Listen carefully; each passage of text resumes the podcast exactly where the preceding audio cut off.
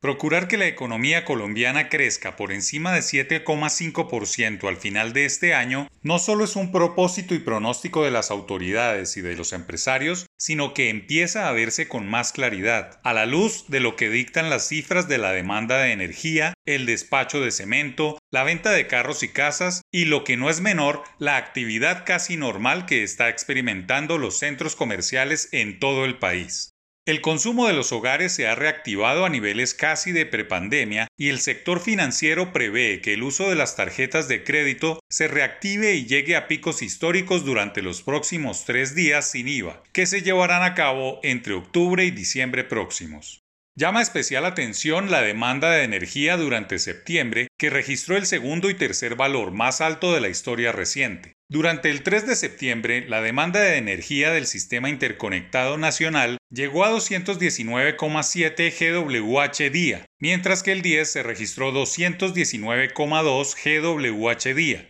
La demanda eléctrica tiene que ver con la cantidad de electricidad que consumen los hogares y las empresas para satisfacer sus necesidades de bienestar o de producción y de lejos es el indicador más efectivo sobre el movimiento de la economía, que estaba estancado desde marzo de 2020 cuando comenzó la pandemia y llevó a la economía a niveles de recesión. La gente ha vuelto a la calle a consumir y las empresas han recuperado una buena parte de su capacidad instalada. En tiempos de prepandemia, la demanda de energía crecía en promedio 3,5%. En 2020 fue de 70.178 gigavatios por hora, lo que significó una disminución de 2,60% en comparación con 2019, cuando fue de 71.925 gigavatios por hora. Que ya en septiembre las cifras sean históricas habla con firmeza de la recuperación en todos los frentes económicos. Las ventas de carros en agosto se dispararon hasta 21.052 unidades, lo que representa un aumento de 59,4% frente a agosto de 2020, con una leve caída de 9,6% registrada en el mismo periodo de 2019. Entre junio y julio de este año se han vendido 23.000 carros, señalando una buena tendencia para el segundo semestre.